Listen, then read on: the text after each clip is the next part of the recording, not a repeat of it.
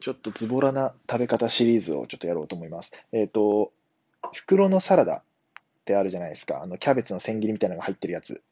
よくあの 100g とか 120g とかコンビニとかスーパーとかで売ってるんですけど、あれ僕よく食べるんですが、あれもいつも袋のまま食べちゃうんですよね。もう一人の時なんか特に。